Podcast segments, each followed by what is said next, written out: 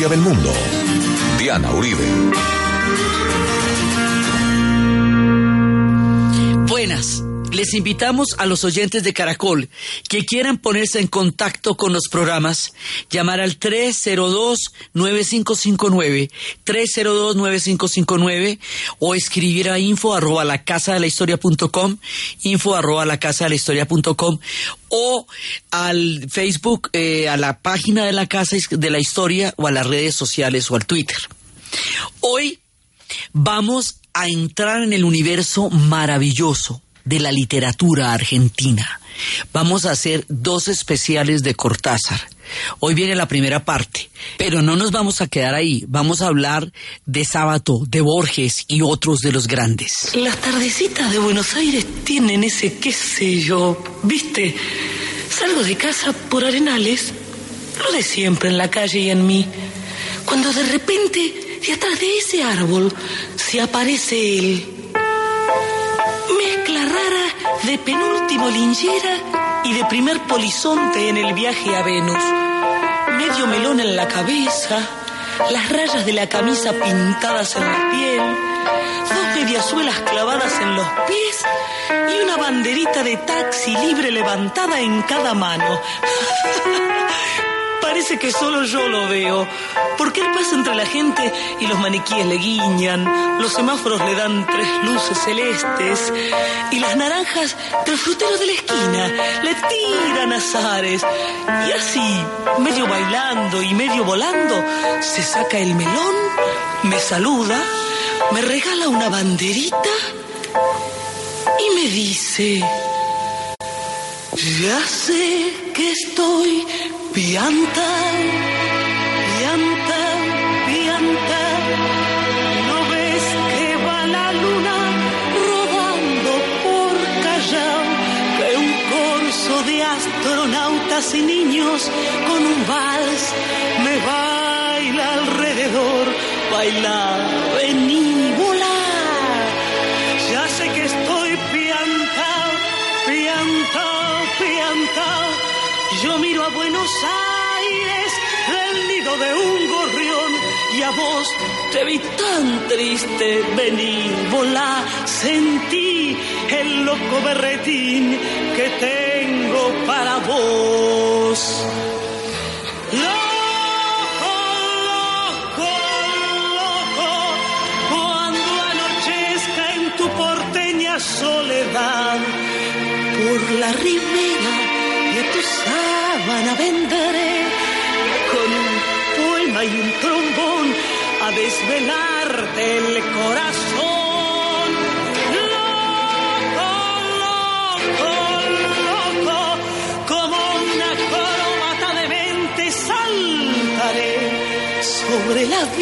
Julio Cortázar nació en Bruselas en 1914 por un accidente turístico y diplomático, como él mismo lo definía, pero es argentino, porteño, es un tipo de Buenos Aires y es un tipo del universo. Es un tipo con una vigencia absolutamente impresionante porque nunca envejeció, aunque hubiera muerto a los 70 años, porque encarnó el espíritu de la juventud, el espíritu de la utopía, el espíritu de la libertad porque introdujo la mayor libertad del juego en la literatura y la literatura en el juego, porque creó todo un estilo que era el más libre posible para el pensamiento, porque nos dio el permiso para jugar, para ser libres, porque tomó del surrealismo sus mejores espíritus y porque convirtió eso en una maestría de la literatura. Este personaje nace en, como dice él en Bruselas, por un accidente turístico, Nace en 1914, pero por supuesto en 1914 no era buena idea estar en Bruselas. Se van a refugiar en Suiza sus padres con él, eh, siendo diplomáticos en ese momento, y luego van a llegar a Buenos Aires y empieza su historia realmente en Buenos Aires. Julio Cortázar va a ser traductor mucho tiempo, va a tener una formación muy sólida, o sea, detrás de ese relato maravilloso y sencillo y lúdico y de ese juego hay una formación impresionante a nivel literario, a nivel humano, a nivel lingüístico, a nivel de todo. Él es un tipo muy sólido detrás para poder crear esa literatura de juego, esa literatura que sale como si brotara, hablar como hablarían los amigos, él ha tenido que crear un, un andamiaje de formación impresionante detrás. Tal vez por eso, por puro exorcismo y sin clara conciencia de las razones compensatorias que me movían, empecé a escribir poemas donde lo lúgubre y lo necrofílico parecían muy naturales y loables en mi familia. Si todos los niños son góticos por naturaleza, pronto descubrí que la mayoría de mis condiscípulos estaban ya sometidos a la leyes del realismo social. Así contaba él cómo se fue encontrando con el miedo y cómo el miedo aterrorizó su infancia y cómo después por eso traducía a Poe, porque le producía, las, los cuentos de Poe le producían un miedo impresionante. Y dentro de esto hay un cuento que se llama El hijo del vampiro. Es un cuento fantástico acerca de Lady Vanda y está hablando de cómo todo el mundo sabía, todo el mundo tenía absolutamente claro en El hijo del vampiro, esto es de, eh, todos tenían clarísimo que Dugan Van era un vampiro, pues era una cosa que, pues que era, no era un tipo, eh, su rostro no era agradable porque eh, la mucha sangre que había vivido, había bebido demasiado sangre y entonces eso le daba como, después de su aparente muerte en el año de 1060 a manos de un niño, eh, de un niño David que estaba armado de una, de una onda puñal, había matado aparentemente a este vampiro y todos en el pueblo sabían que el tipo era vampiro porque además por la coloración de la piel, que era blanda como las maderas que han estado mucho tiempo debajo del agua, y que lo único que tenía vivo en esa cara eran unos ojos, unos ojos fijos, fijos en la figura de Lady Vanda. Entonces, Lady Vanda está dormida como un bebé, está preciosa en el lecho con un cuerpo totalmente liviano. Y Dugavan empieza a mirarla y camina sin hacer ruido. Y la mezcla de la vida y la muerte informaba a su corazón que, que, tenía calidades que no eran humanas. Y estaba vestido de azul oscuro y siempre estaba acompañado de un séquito de perfumes rancios. Y el vampiro empieza a pasearse alrededor de la cama y este tiene la, digamos, como el problema entre el hambre, digamos, de chuparse toda la sangre de Lady Banda y ya dejarla ahí, o enamorarse de ella. Para los vampiros es complicadísimo enamorarse porque es la dicotomía entre alimentarse o enamorarse. Entonces el tipo se pone a mirarla, pero la ve divina, divina, divina, y se enamora de ella. Y la ama toda la noche. Pero Mauricio se pega a la que enamora. Lady Banda está como en una nube, como en una ensoñación, ella está como flotando.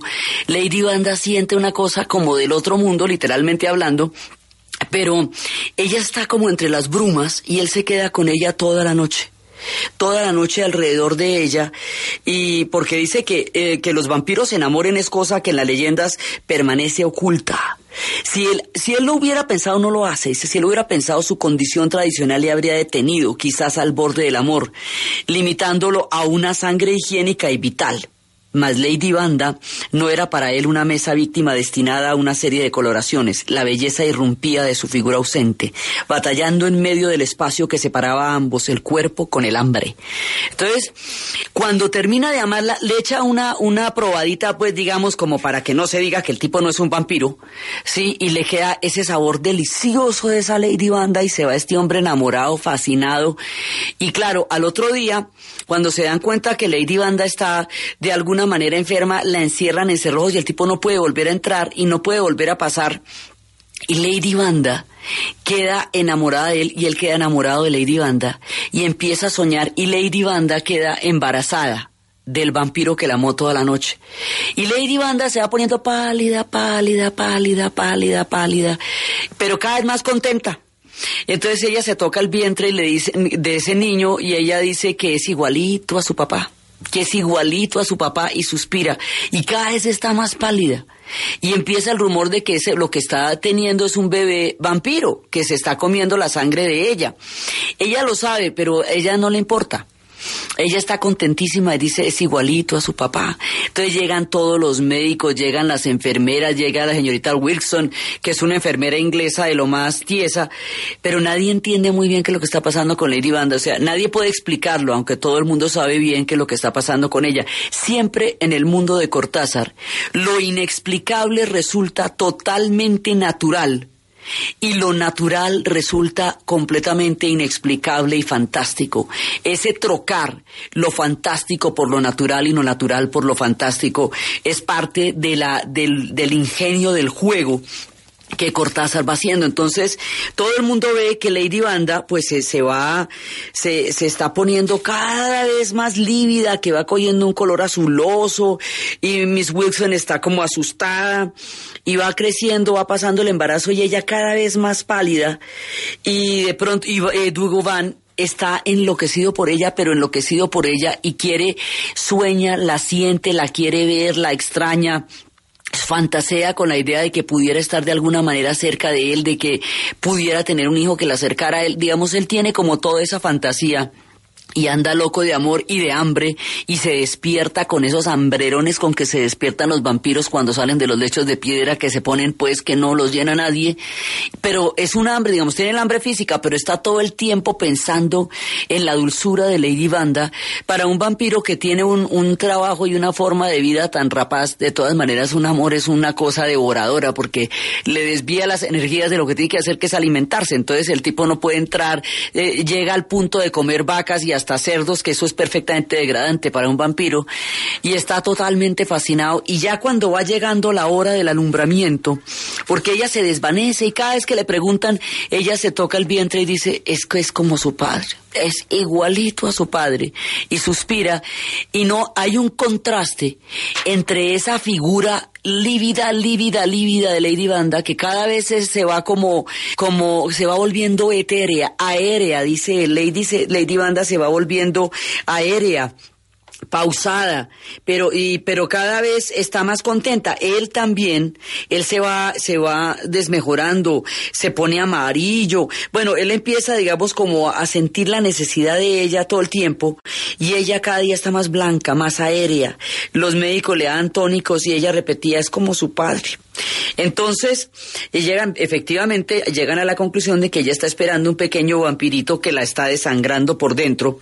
Y los médicos empiezan a hablar de, de evitar el nacimiento del vampirito, pero ella no se le ocurre, no, pero es que mejor dicho, no hay ninguna posibilidad, porque es igualito a su padre es totalmente igual a su padre, es igualito, igualito, igualito a su padre. Entonces, en ese momento, cuando empieza ya esa sensación, finalmente llega el día del parto. Y el día del parto, Lady Banda, llegan todos los médicos sabiendo que va a pasar algo completamente indefinible.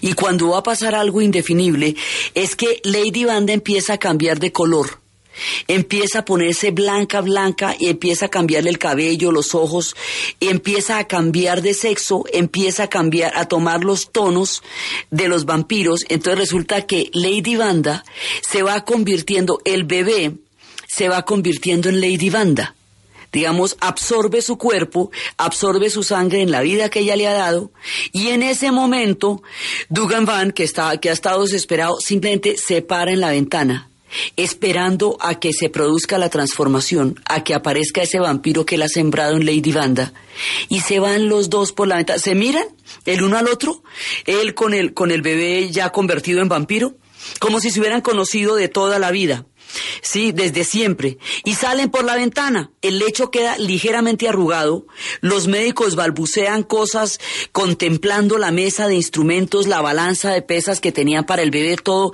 ahí no queda absolutamente nada, y se van los dos felices de la vida, entre el amor de Lady Banda, el niño que ha nacido entre los dos, y la dicha de ser todos vampiros sin ningún problema. Estas cosas que asustaban tanto a los médicos y a la enfermera, no asustan en absoluto a Lady Banda, y por supuesto menos que nada a Cortázar.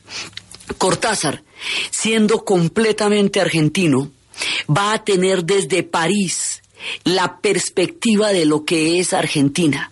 Él va a estar, va a llegar, eh, nace en Bruselas, llega a Argentina y pasa suficiente tiempo allá y luego se va para París. En general, él va a vivir en Europa y es desde París desde donde él va a ser absolutamente argentino.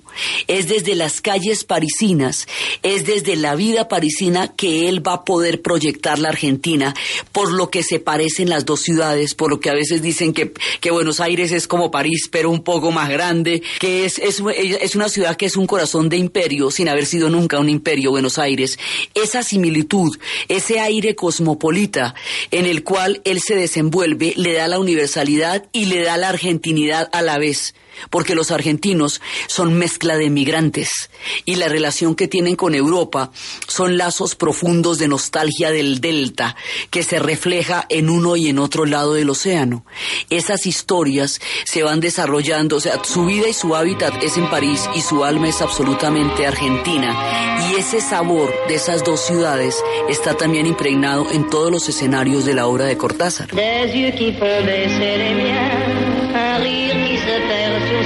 prochain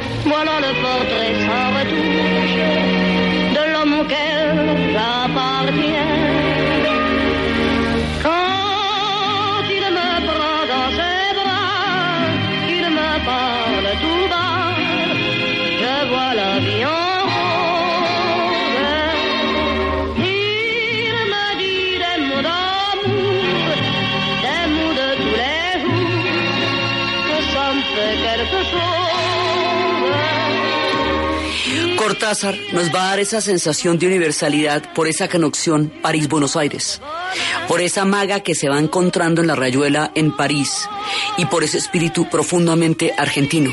Entonces, eso es lo que nos va a dar ese, ese tonalidad, esa tonalidad urbana de Cortázar. Es totalmente urbano. Él tiene tonalidades urbanas, tiene espíritus góticos, como lo hemos visto en, en la historia del hijo del vampiro de Lady Banda. Tiene el aire cosmopolita de, ese, cosmopolita de ese París donde él estuvo viviendo. Y él le tocó después eh, asumir la nacionalidad francesa sin renunciar a la nacionalidad argentina, porque en la época de la dictadura, cuando, cuando la dictadura militar, él fue formó parte del Tribunal Russell y al formar parte del Tribunal Russell, que eran los crímenes, el juicio por moral a los crímenes de guerra, pues quedó proscrito, entonces le tocó, le tocó en ese momento asumir la nacionalidad, pero su carácter absolutamente argentino, puesto en relieve desde el otro lado del océano, fue siempre una de sus características. Entonces, él es una mezcla de muchos elementos, es la maestría en la literatura es lo gótico, son esos episodios de terror que se hacen cotidianos, son los episodios cotidianos que se hacen increíblemente extraños. Entonces, ¿él qué es lo que crea? Crea un universo. Ese universo está basado en una serie de elementos que van desde el jazz, que son una cantidad de elementos que van a crear el universo de Cortázar.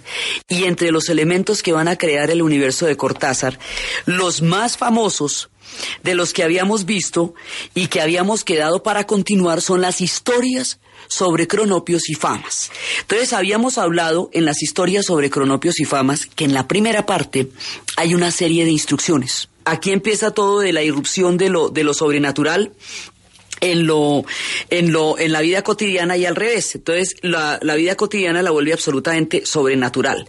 Entonces, entre las instrucciones, hay instrucciones fundamentales que se deben observar cada vez que se va a hacer una cosa de estas. Eso es importantísimo. Entonces, habíamos hablado de, de cómo se suben escaleras. Había, él también habla de cómo se le, se le da cuerda a un reloj. Él siempre dice que cuando a uno le regalan un reloj, en realidad uno es el que ha sido regalado, porque al regalarle un reloj le están regalando el que uno lo tenga que mirar siempre, que el que tenga miedo a que se le pierda, el que tenga que echarle cuerda por las noches, el que su marca sea mejor que la marca de los demás, el que se le pierda, el que se lo roben. Todas estas historias hacen que cuando a uno le regalen un reloj, en realidad un pedazo de uno mismo que es extraño a uno, que está agarrado a uno mismo, todo eso se lo regalan cuando le regalan un reloj. Entonces, en realidad los relojes se ponen muy contentos porque ellos son los que quedan regalados, es decir, uno es el que ha sido regalado al reloj y por eso se ponen muy felices los relojes cuando se le regalan.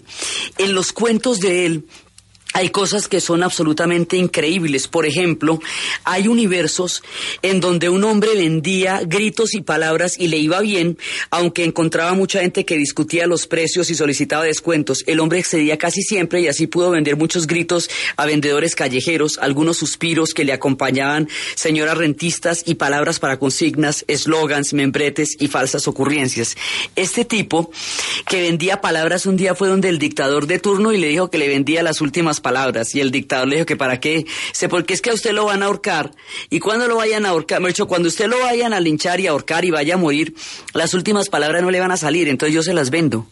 Entonces él lo mandó a arrestar. Cuando todos los demás lo iban a mandar a arrestar, él se quedó pensando y dijo, no, si yo sí quiero escuchar cuáles son mis últimas palabras. Entonces, cuando, cuando vaya a pasar eso. Entonces, la venta de las últimas palabras hace que los, los generales que rodean al dictador. Se pongan tan nerviosos por cuáles sean las últimas palabras que terminen ahorcando al dictador para que no pueda decir las últimas palabras. Y terminen después sometiendo un interrogatorio al hombre que vendía las palabras para ver cuáles eran las últimas palabras. Y aunque eh, tanto el dictador como el hombre de las palabras mueran las palabras ya se habían vendido por la calle y quedan suspirando por todos lados las palabras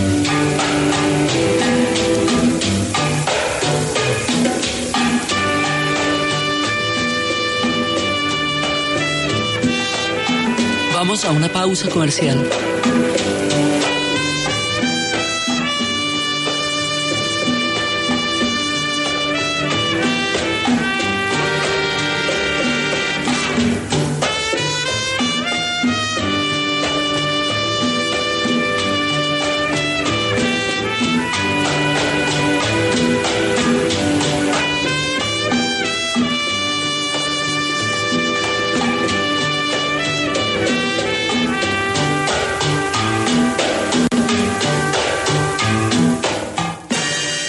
Apetifor, producto natural. Apetifor mejora tu apetito. Apetifor mejora el apetito en niños y adultos. Calidad Natural Freshly. En productos naturales la primera opción. 11.30. ¿Punto naturista? Gracias. ¿Tiene Digestar Jalea con acción laxante, suave, blanda y placentera de Laboratorios Natural Freshly? Sí, señora. Tenemos la línea Natural Freshly. Digestar cápsulas Forte y Digestar Fibra. Para otras afecciones, Apetifor, Venas Full, Gasof y Finacid. ¿Y Freshly Pause cápsulas y Fibofor Fibra con probióticos? Naturalmente. Natural Freshly. Tratamientos científicos con productos naturales. En productos naturales, la primera opción. Con el sello del Instituto Farmacológico Botánico. Caracol Radio presenta Nuestro Deporte. Jorge Perdomo, presidente de la DIMAYOR, mostró su respaldo hacia la Conmebol y la Federación Colombiana de Fútbol y nos respaldará la Liga Sudamericana de Clubes, que busca mayor participación en las decisiones económicas de la Confederación Sudamericana de Fútbol. Por amplísima mayoría se aprobó una moción de respaldo pleno a la institucionalidad que representa la Conmebol y la Federación Colombiana de Fútbol y aquí en el caso nuestro al presidente Yesurún y por supuesto nuestra oposición a la creación de la Liga Sudamericana de Clubes que entendemos que no está dentro del cauce de la institucionalidad. Equipos referentes de Sudamérica como Peñarol Nacional, Boca Juniors, San Lorenzo, Racing, River, Olimpia, Cerro Porteño y los chilenos Colo Colo, Universidad Católica y Universidad de ese país ya firmaron la creación de esta liga.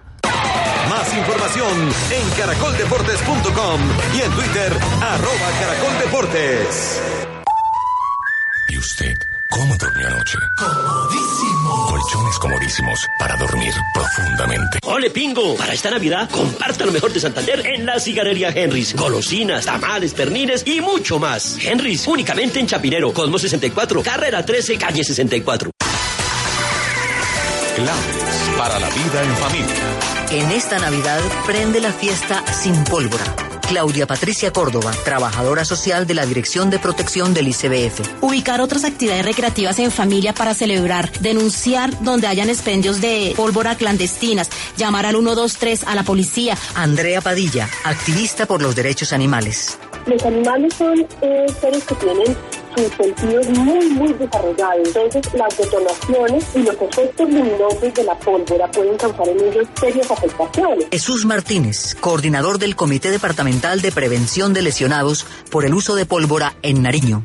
Jesús Martínez, coordinador del Comité Departamental de Nariño de Prevención de Lesionados por el uso de pólvora. Pensamos implementar estrategias de movilidad social que toquen la sensibilidad de las personas, de los padres de familia, de los acudientes, de los responsables de los niños, niñas y adolescentes en protegerlos.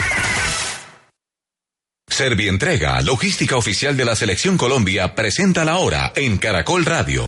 11 de la mañana, 32 minutos.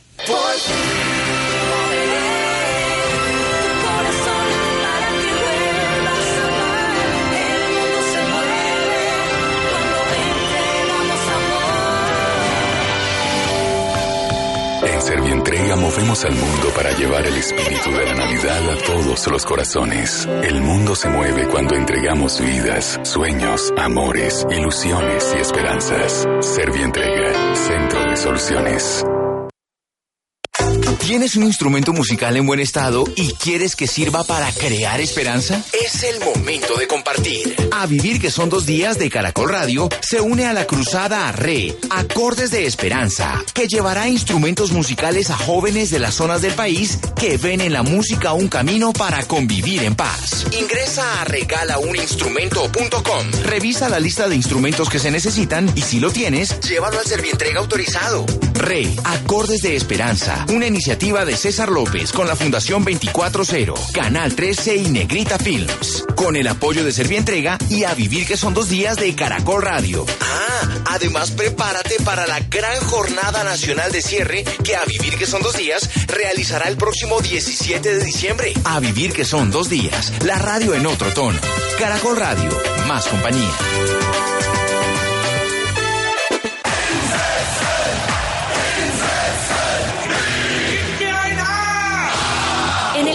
Nos gusta sentirnos cerca. El alargue se conecta con sus oyentes. Contenido exclusivo en sus redes sociales. Facebook Alargue Caracol. Twitter Alargue Caracol. Instagram Alargue Caracol. Y en su radio El Alargue de Caracol. Lunes a viernes de 9 a 11 de la noche. En Caracol Radio, más compañía.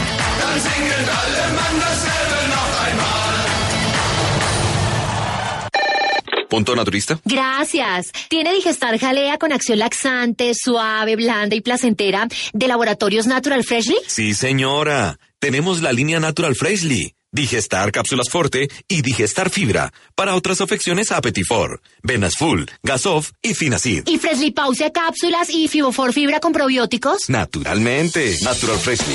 Tratamientos científicos con productos naturales. En productos naturales, la primera opción. Con el sello del Instituto Farmacológico Botánico. Ya tenemos casi todo para la fiesta. Listo. Que no se te olvide pedirle los platos a Laura. Bueno, ¿y qué nos falta? ¡Ah! Ay, ¿y la casa? ¿En cuál casa hacemos la fiesta? Tranquila, con la casa nos ayuda el gobierno. Con mi casa ya, tener tu casa podrá ser una realidad. Acércate a nuestras sucursales o comunícate a nuestra línea 018 94 55 55 y pregunta por el programa de subsidios del Gobierno Nacional para la compra de vivienda nueva. Una casa será parte de tu vida y nosotros queremos ser parte de tu historia. Bancolombia, le estamos poniendo el alma. Vigilado Superintendencia Financiera de Colombia.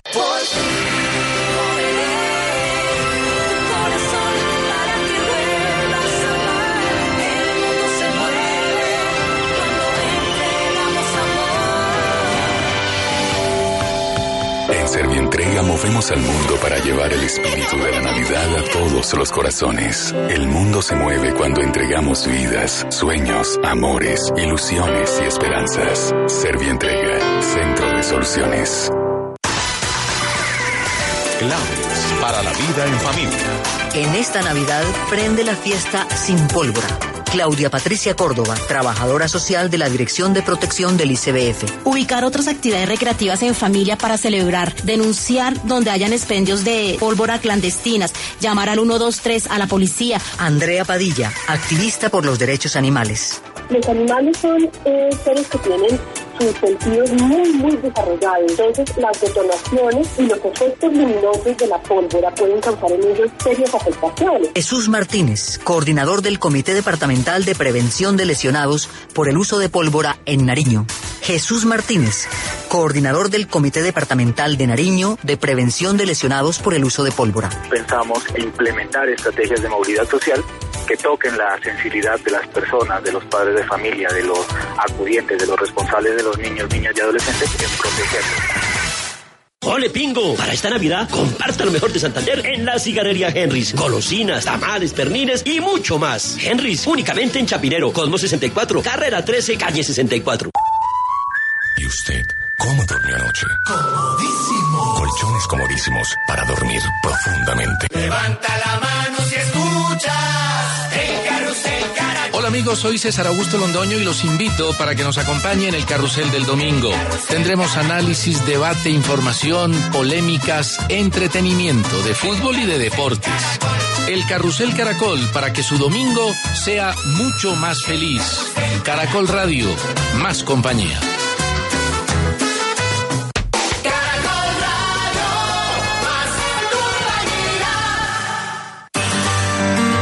Historia del mundo de Caracol Radio. Con Diana Uribe.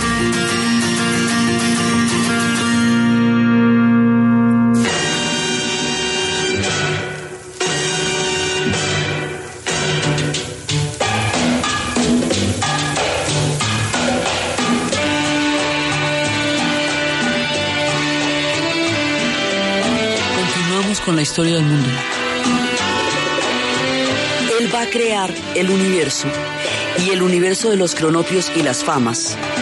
Tiene una, tiene una serie de personajes. Los cronopios no se pueden describir, no se puede, uno no puede definir, o sea, la definición de qué es un cronopio no puede hacerse porque, porque eso no, no nos dice nada. Son tres tipos de figuras. Son los cronopios, las famas y las esperanzas que era los que, lo que habíamos quedado viendo la vez pasada. Los cronopios son seres húmedos, son totalmente húmedos y son de una profunda ternura. Las famas son unos triunfadores que no, deja- no terminan de dejar un gran sabor y las esperanzas son bobas. La manera como se conjugan los cronopios, las famas y las esperanzas, junto con toda la improvisación del jazz, que es a partir del cual él obtiene la inspiración para crear con la palabra lo que el jazz con la improvisación.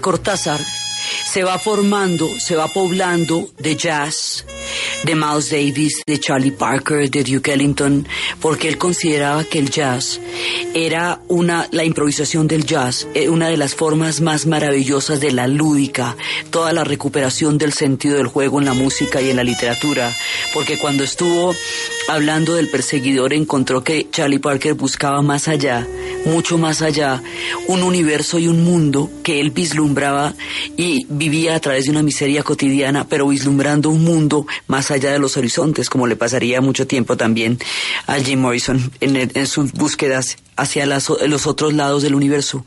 Su universo tenía jazz, su universo tenía gatos. Su universo tenía cronopios y famas. Su universo tenía mujeres que lo ayudaron profundamente en, en la difusión de sus obras literarios. Mujeres como Carol Dunlap, que habíamos eh, la vez pasada dicho, como Aurora, mujeres como, como Unge Carvalis, una lituana, que fue de las que llevó sus, eh, sus obras a Galimar, que fueron las, una de las editoriales que fue muy importante en la difusión de su obra. Gente que estuvo alrededor suyo, eh, eh, Carmen Balcés, Victoria Campo, que estuvieron, digamos, ayudándolo en la difusión. Su universo tiene amigos, su universo tiene Revolución Cubana, su universo tiene París, su universo tiene Argentina y se va haciendo cada vez más rico. Y dentro de todo su universo, él siempre ha sido un cronopio. Cuando los cronopios cantan sus canciones preferidas, se entusiasman de tal manera que con frecuencia se dejan atropellar por camiones y ciclistas, se caen por la ventana y pierden lo que llevan en los bolsillos y hasta la cuenta de los días. Cuando un cronopio canta, las esperanzas y los famas acuden a escucharlo, aunque no comprenden mucho su arrebato y en general se muestran algo escandalizados. En medio del coro, el cronopio levanta sus bracitos, los cronopios son chiquiticos, como si sostuviera el sol, como si el cielo fuera una bandeja y el sol la cabeza de Bautista, de modo que la canción del cronopio es Salomé desnuda danzando por las famas y las esperanzas que están ahí boquiabiertas, preguntándose si el Señor cura, si las conveniencias, como si en el, porque en el fondo son buenas, los famas son buenos y las esperanzas bobas, acaban aplaudiendo al cronopio que se recobra sobresaltado, mira en su torno y él también aplaude pobrecito. Entonces, los cronopios son estos personajes así llenos de una ternura, son los suyos son actos fallidos. Los famas, los famas también en el fondo son buenos, pero pero ellos son todos triunfadores y, Cortázar es un cronopio. Las esperanzas son más bien aguafiestas. Entonces, cuando los viajes, cuando los famas salen de viaje, sus costumbres al pernoctar en una ciudad son las siguientes. Un fama va al hotel y averigua cautelosamente los precios, la calidad de las sábanas, el color de las alfombras. El segundo se traslada a las comisarías y labra un acta declarando los muebles e inmuebles de los tres, así como el inventario contenido en las valijas. El tercer fama al hospital y copia las listas de los médicos de guardia y sus especialidades. Terminadas todas estas diligencias, los viajeros se reúnen en la plaza mayor de la ciudad, se comunican con sus observadores y entran en el café a beber un aperitivo, pero antes se toman de la mano y danzan una ronda, que es la alegría de las famas. La alegría de las famas son las rondas de Catala, Tregua, Catala, que es lo que bailan las famas cuando se ponen alegres y siempre salen y les dicen que no bailen Catala, Tregua, Catala. Cuando los cronopios van de viaje, encuentran los hoteles llenos, los trenes ya se han marchado, llueve a gritos, los taxis no quieren llevarlos o les cobran precios altísimos. Los cronopios no se desaniman porque creen firmemente que estas cosas les ocurren a todos y a la hora de dormir se dicen los unos a los otros la hermosa ciudad, la hermosísima ciudad y sueñan toda la noche que la ciudad hay fiestas y que ellos están invitados y que al otro día se levantan contentísimos y así es como viajan los cronopios. Las esperanzas sedentarias se dejan viajar por las cosas y los hombres y son como las estatuas que hay que ir a verlas porque ellas no se molestan. Eso nos define un poco el carácter de cada una de ellas. Los cronopios, a veces les pasa cuando, cuando tienen hijos, los cronopios sienten una vergüenza terrible, terrible, terrible. Pues de, ellos saben, los hijos sienten una profunda vergüenza de sus padres cronopios, sobre todo cuando los cronopios los miran y le dicen buenas alenas, cronopios, cronopios. Pero los padres son terriblemente comprensivos con la vergüenza que los hijos sienten sobre ellos porque ellos también sentían una vergüenza aún más grave sobre los padres de ellos. Entonces, un cronopio pequeñito buscaba la llave de la puerta de la calle en la mesa de la luz, la mesa de la luz en el dormitorio, el dormitorio en la casa, la casa en la calle. Aquí se detenía el cronopio, pues para salir precisaba, para salir a la calle precisaba la llave de la puerta. Son historias circulares y están mostrando porque los cronopios de todas maneras en su ternura, en su ilusión de la vida, tienen una profunda e íntima grandeza. Pero mire lo que le puede pasar a las famas. Un fama descubrió que la virtud era un microbio redondo y lleno de patas. Instantáneamente dio a beber una gran cucharada de virtud a su suegra. El resultado fue horrible. Esa señora renunció a sus comentarios mordaces, fundó un club para la protección de los alpinistas extraviados y en menos de dos meses se condujo de manera tan ejemplar que los defectos de su hija, hasta entonces inadvertidos, pasaron a primer plano con gran sobresalto y estupefacción de la fama. No le quedó más remedio que darse una cucharada de virtud a su mujer la cual lo abandonó esa misma noche por encontrarlo grosero, insignificante y en todo diferente a los arquetipos morales que flotaban rutilantes ante sus ojos. El fama lo pensó largamente y al final se tomó un frasco de virtud, pero lo mismo sigue viviendo solo y triste. Cuando se cruza en la calle con su suegra o su mujer, ambos se saludan respetuosamente y desde lejos, no se atreven ni siquiera a hablarse, tanta es su respectiva perfección y el miedo que tienen de contaminarse. Así van pasando, la, digamos, esa, esa maravilla, esa alegría del cronopio que el fama no, no llega a sentir porque el fama es un tipo completamente, eh, eh, permanentemente se, se está fijando en sí misma.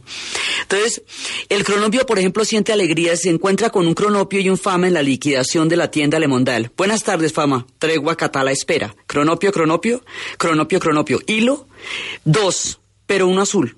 El fama considera el cronopio. Nunca hablará hasta no saber que sus palabras son las que convienen, temeroso de que las esperanzas, siempre alertas, no se deslicen en el aire, esos microbios relucientes, y por una palabra equivocada invadan el corazón bondadoso del cronopio.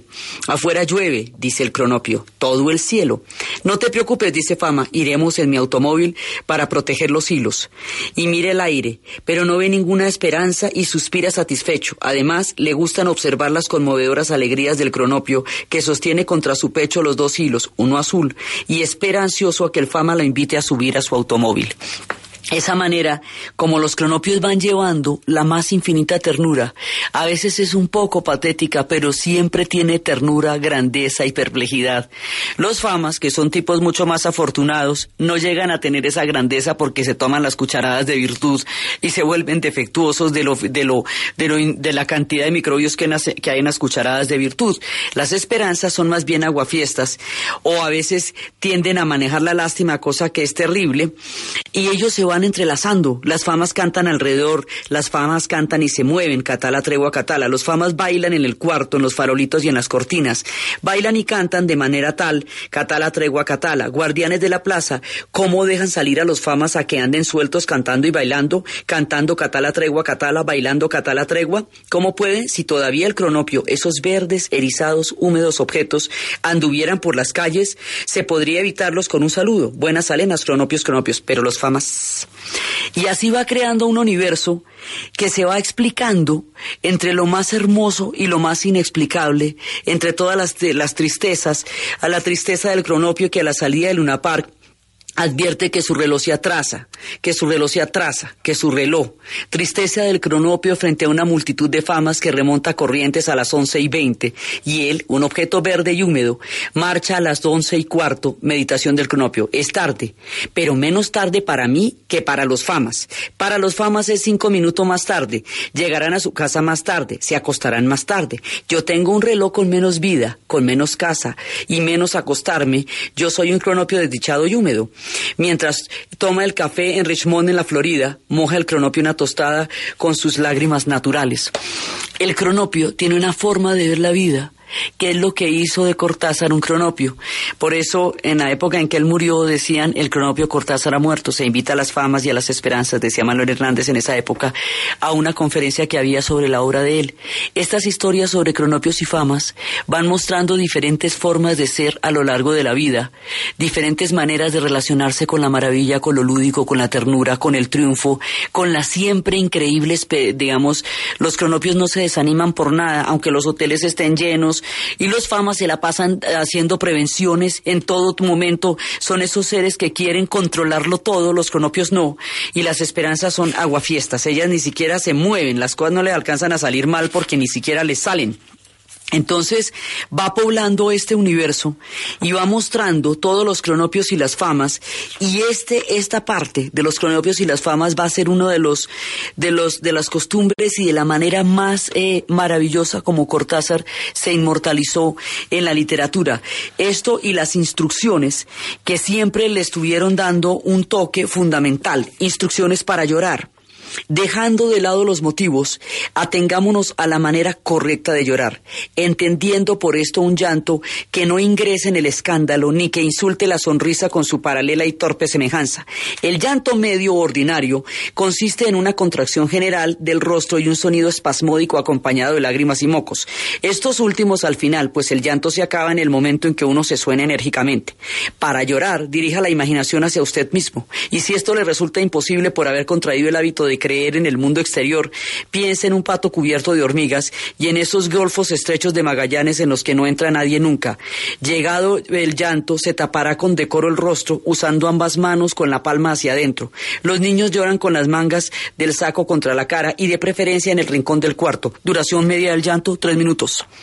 Y así él va contando todos estos universos y alrededor de él va creando un universo. De uno de sus cuentos eh, de que se llama Las babas del diablo, van a sacar una película que se llamará Blow Up y esa película de Blow Up va a ser emblemática de Michelangelo Antonioni y de todo lo que va a ser la exploración del cine italiano durante una época de una riqueza, porque es el momento en que el cine se va volviendo enloquecedor en Italia, donde salen Fellini, Pasolini Antonioni. Blow Up, que es una historia de una fotografía que toman en un parque y que el fotógrafo va a hacer en el en, su estudio toda una disertación sobre la situación que él creó y que él vio en el momento en que toma la, la fotografía. Entonces, porque en todas partes hay una, una cosa que decía Vargas Llosa de él, en todos los libros de Cortázar juega el autor, juega el narrador, juegan los personajes y juega el lector, obligado a ello por las endiabladas trampas que lo acechan a la vuelta de la página menos pensada. Entonces, él trastoca todos los límites de la realidad y lo pone a usted sin saber si usted está improvisando una nota de jazz, sin saber si usted es un cronopio una esperanza o una fama, si usted es parte de una foto que ha sido tomada en el parque, si usted mismo es la foto, si el que está revelando la fotografía está creando él mismo el hecho con, con la revelada, o si la foto fue la que le trajo el hecho a él, esa, esa sensación de partir toda la realidad en lo lúdico y encontrar en ese juego la mayor profundidad de la vida, es una de las maestrías más impresionantes que Julio Cortázar va a hacer a la literatura. Entonces, era un tipo absolutamente mágico y el que se acercara a él se contagiaba de esa magia y por eso es que siempre va a tener amigos y siempre va a tener mujeres que lo ayuden a sacar adelante la magia que llevaba por dentro y siempre va a crear y siempre va a estar fuerte y joven para toda una generación que lo va alcanzando. Por eso es que los sueños van alcanzando a Cortázar. Entonces él va creando todos estos seres, tiene cosas tan fantásticas, es capaz de crear lugares como el destino de las explicaciones. En algún lugar debe haber un basural donde están amontonadas las explicaciones. Una sola cosa inquieta en este justo panorama y es que a alguien se le puede pueda ocurrir algún día que pueda conseguir explicar también el basural son las circularidades del relato. Cronopio que necesita la llave de la puerta, la busca toda y después no puede salir porque encontró la luz pero no encontró la llave. El basural de las explicaciones, que algún día encuentre quien explique ese basural. Todas estas circularidades en las culturas occidentales donde el juego está erradicado de lo que se considera serio. Traer este juego, traer esta lúdica, desarrollar toda esta fantasía en la literatura es traer cantidades de espacios de libertad, como lo habíamos visto la vez pasada, y ese es su compromiso mayor con la vida, el haber traído y instalado el juego. Las historias sobre cronopios y famas se volvieron la forma como él desarrolla esos juegos en un sentido muchísimo más amplio. Él, él acudía a todo, a los palíndromes, acudía a cualquier cantidad de figuras que le ayudaran a jugar, porque de esa manera lograba describir los más impresionantes horizontes va describiendo los lugares del miedo, su irreverencia. Lo lleva, por ejemplo, a las instrucciones para los velorios. El comportamiento en los velorios es uno de los actos de irreverencia más fantásticos porque él siente un profundo desprecio por la manera como, eh, como eh, se dan los ritos de la muerte, es decir, por la hipocresía que se puede dar en los ritos mortuorios. Entonces, cuando lo invitan a un entierro, hace toda una analogía de la familia, van a mirar a ver si, si hay un duelo real. Si hay un duelo real, los acompañan desde su casa y les mandan un pésame. Pero si ven algún tipo de farsa, empiezan a tomarse el velorio y empiezan, primero se van haciendo al lado de los deudos y empiezan a llorar más duros que los deudos y los deudos se confunden todos porque ellos son los que tienen que llorar más, entonces tienen que llorar el doble para poder superar el llanto de los que están haciéndole competencia a los deudos y eso los agota. Entonces cuando los agota se van para la cocina, la otra parte de la familia ya tiene tomada la cocina, se ha apoderado de las ollas donde se está haciendo la comida, suplanta a los que están haciendo la comida, van haciendo una suplantación todos los personajes que interpretan y protagonizan el velorio, se van apoderando del cajón, se van apoderando de los discursos, se van apoderando de la funeraria, se roban el show y dejan de lado a todos aquellos que eran los deudos de un velorio que ellos sienten que tiene el profundo olor de la hipocresía de lo que la gente va a hacer a los velorios, que es cualquier cosa menos compartir el profundo dolor o lo que quiera que ahí pase. Esa irreverencia de suplantar a los deudos en los velorios, esa ternura de crear las ilusiones de un viaje maravilloso para los, los cronopios, cuando los que, a los que todo les sale bien son las famas, pero no pueden verlo porque están demasiado ocupados en las seguridades, esa cantidad de juegos, esa languidez de las esperanzas, ese terror de los vampiros, esos juegos de palabras, esas circularidades del relato, crean un mundo totalmente maravilloso donde la pena vivir. Y por ese mundo, por esa maravilla, por esa libertad, por esa lúdica, por esa grandeza, por ese espíritu de Buenos Aires y de París y por la universalidad y el genio de este hombre, solo para imaginarnos qué tan maravilloso es que él haya vivido entre nosotros. Entonces, desde los espacios de los cronopios las famas y las esperanzas, desde los vampiros, desde los cuentos de las historias de Liliana llorando, desde los cuentos donde están apareciendo los personajes que salen y vienen, desde los gatos, desde el jazz, desde Charlie Parker, desde todo ese universo maravilloso que ha creado Cortázar, para alegría de los cronopios y fascinación de los corazones, en la narración Diana Uribe, en la producción Jesse Rodríguez. Y para ustedes, feliz fin de semana.